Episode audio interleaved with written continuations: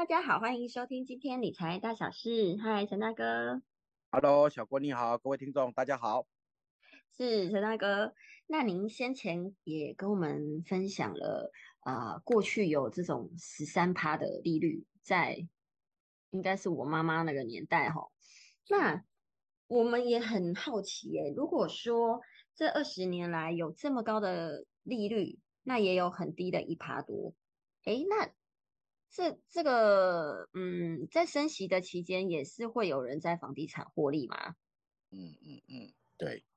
对，我们其实也非常的好奇，就是可以跟我们分享一下这个投资市场吗？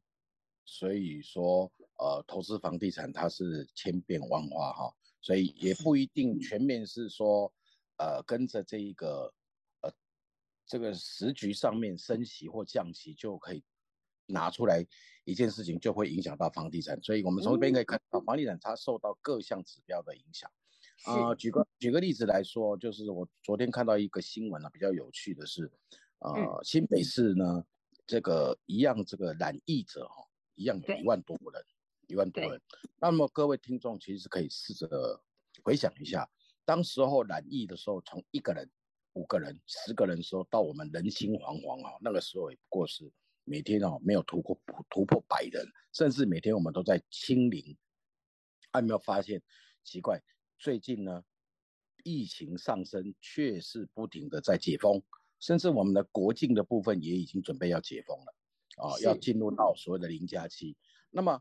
如果有人问我说，那疫情到底对整体经济有没有很大的影响？我想最近这一年来，大家的感受应该是很深，就是有一些物价稍微确实是波动了。是啊，确实波动。那啊，你总不可能说知道物价波动，你就去购置了一千瓶牛奶，然后来放，然后等到牛奶从一百八十块涨到两百块的时候，你再拿出来卖。那这个好像逻辑不太对嘛，对不对？对啊，是。所以说，呃，所以物价的通膨其实对于房地产是不是连连也没有那么大的一个影响？其实啊，我个人的见解是觉得，呃。并不是这么样的一个一个看法哦，因为它是受到各项的这个。那么针对这一次，我们先从这一次来聊起哦，就是我们其实最主要是首先要面对的是疫情的关系。那你知道房地产嘛，你一定要过去看，你才会买嘛。那你疫情期间大家都不想碰面的情况下，你怎么去看屋呢？嗯，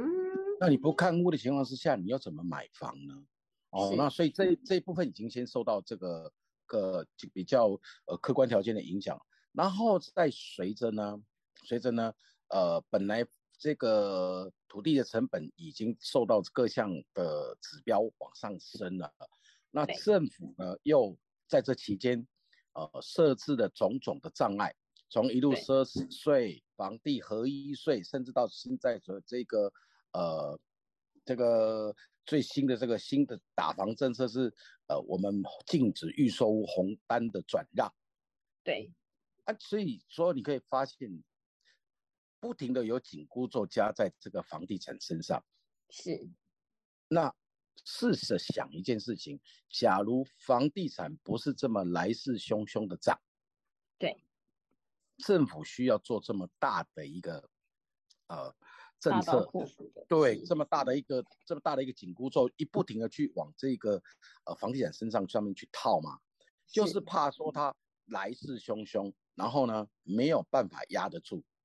压得住。那既然是没办法压得住，怎么可能会因为升息一点点零点二五码，或者是升息一趴两趴就会影响呃你整个房市？那听起来好像很多是吧？那其实举一个。我举一个比较简单的例子啊，就是说，呃，假如你是这个一千万的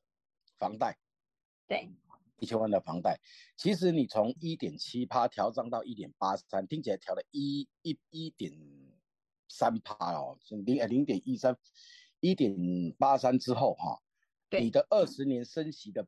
半码金额会从四万九千一百八十增加到四万九千七百六十，每一个月会多了五百八十四块钱哦，一年会增加七千零八块钱的支出。是，所以说，纵使房贷它调整了，从一点七调整调整到一点八，你每个月所负担的部分其实是多增加了呃五百多块，一年也就是增加了七千多块，其实并不是那么大的金额，嗯，也并不那么惊大惊了。那从这里我们也可以从从这里的跟大家这个分享，就是其实没有那么高的情况之下，其实它影响确实是比较没有那么大，只是会在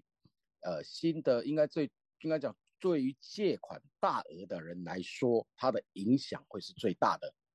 嗯，可是对于首购族或对于想要长线投资的人，其实他这样的一个影响并不是那么大。是，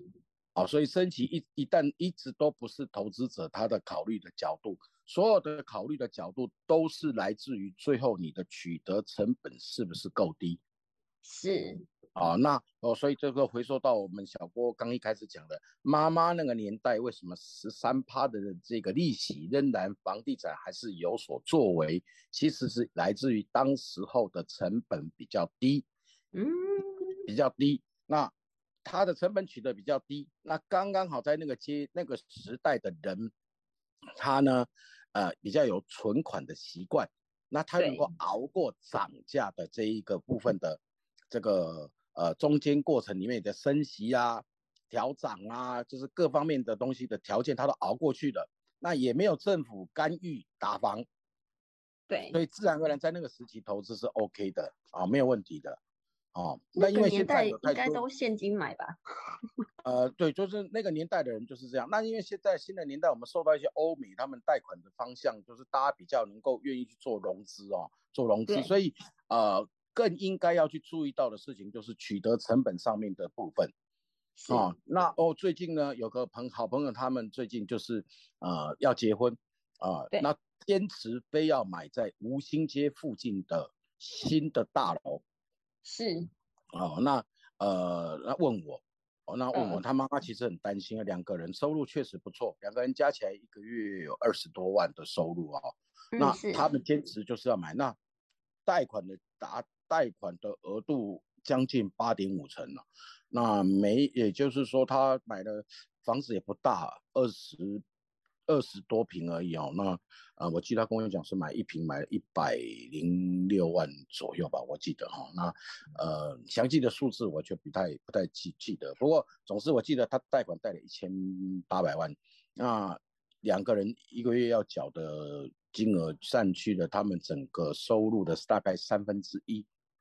是三分之一。那他妈妈问我啊，我是给他建议说，呃，其实小两口呢，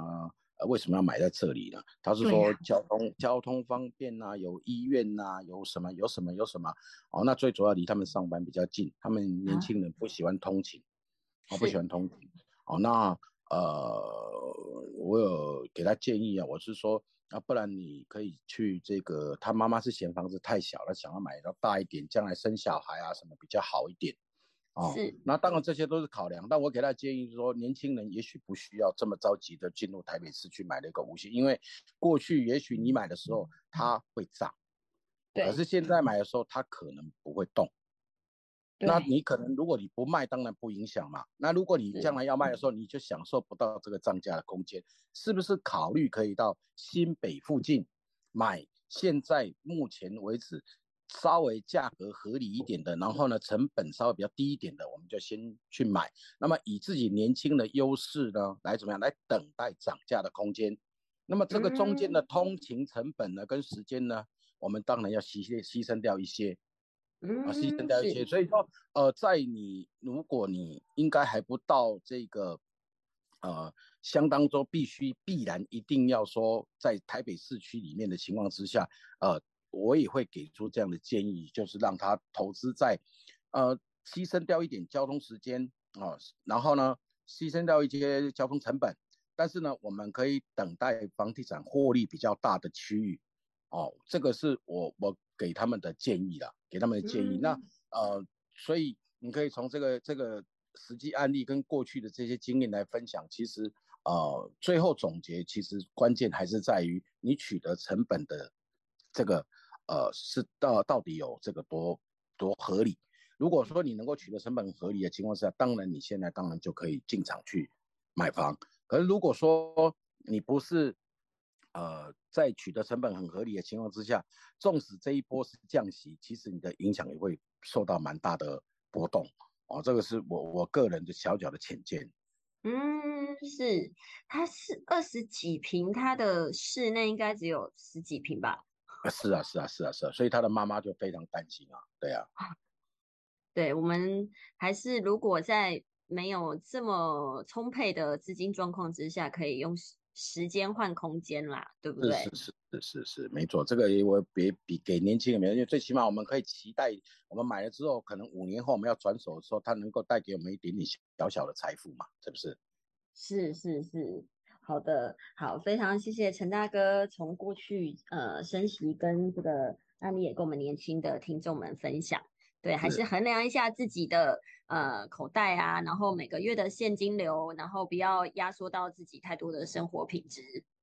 嗯嗯，是的，是的，是好，那谢谢陈大哥，不客气，谢谢小郭，谢谢各位听众，拜拜，拜拜，拜拜。